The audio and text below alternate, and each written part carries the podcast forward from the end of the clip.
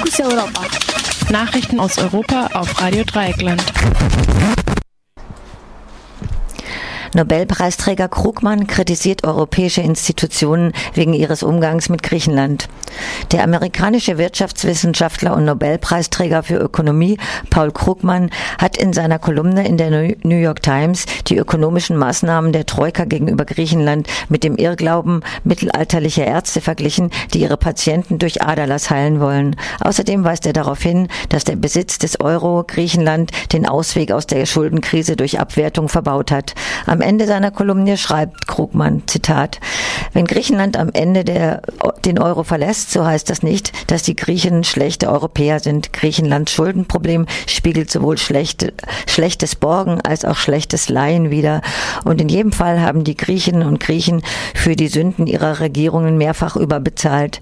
Wenn sie jetzt mit der gemeinsamen Währung Europas nicht zurechtkommen können, dann, weil diese Währung ihnen keinen Ausweg erlaubt. Was jetzt wichtig ist, ist, dass um jeden Preis das getan wird, was das Bluten beendet. Zitat Ende. Europäische Zentralbank verschärft Bedingungen für Notfallkredite an griechische Banken. Am Montagabend hat die Europäische Zentralbank EZB erklärt, dass sie zukünftig höhere Sicherheiten für die Gewährung von Notfallkrediten an griechische Banken verlangen wird.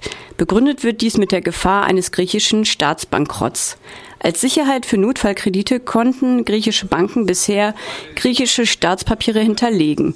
Wie weit das noch möglich sein wird, ist nun unklar.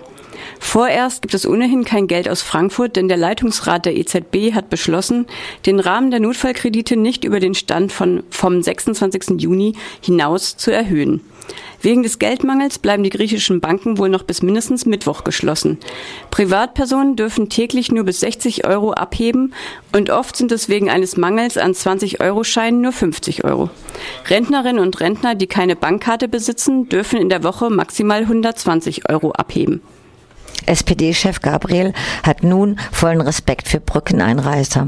Der Vorsitzende der Sozialdemokratischen Partei Deutschlands, Sigmar Gabriel, hat gestern erklärt, die Ablehnung der Gläubigerforderungen durch ein Referendum in Griechenland am Sonntag verdiene, Zitat, vollen Respekt, Zitat Ende.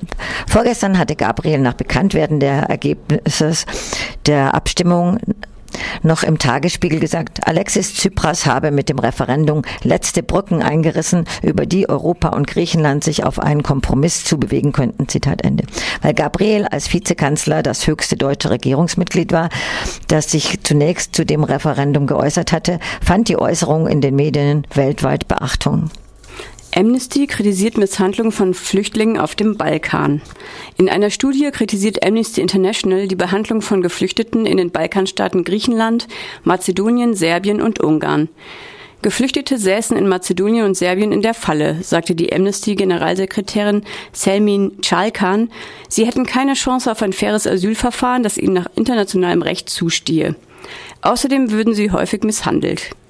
Ursache seien teilweise die inneren Spannungen in Mazedonien, der Konflikt zwischen Serbien und dem Kosovo, aber auch eine populistische, gegen Fremde gerichtete Politik. Amnesty beschuldigt aber auch die Europäische Union insgesamt, die Geflüchteten im Stich zu lassen. Die Alternative zur Balkanroute ist der gefährliche Weg übers Mittelmeer.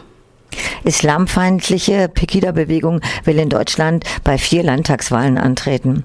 Die Islam- bzw. fremdenfeindliche Pegida-Bewegung will nächstes Jahr bei vier Landtagswahlen in Deutschland als Bürgerbewegung antreten. Zunächst ist am 16. März Baden-Württemberg dran, wo Pegida auf die Erringung einer, eines Direktmandates hofft.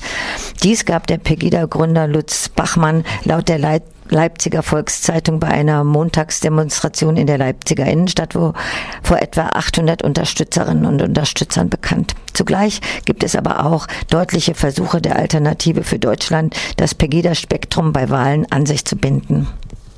Das waren die Fokus Europa Nachrichten vom 7. Juli 2015.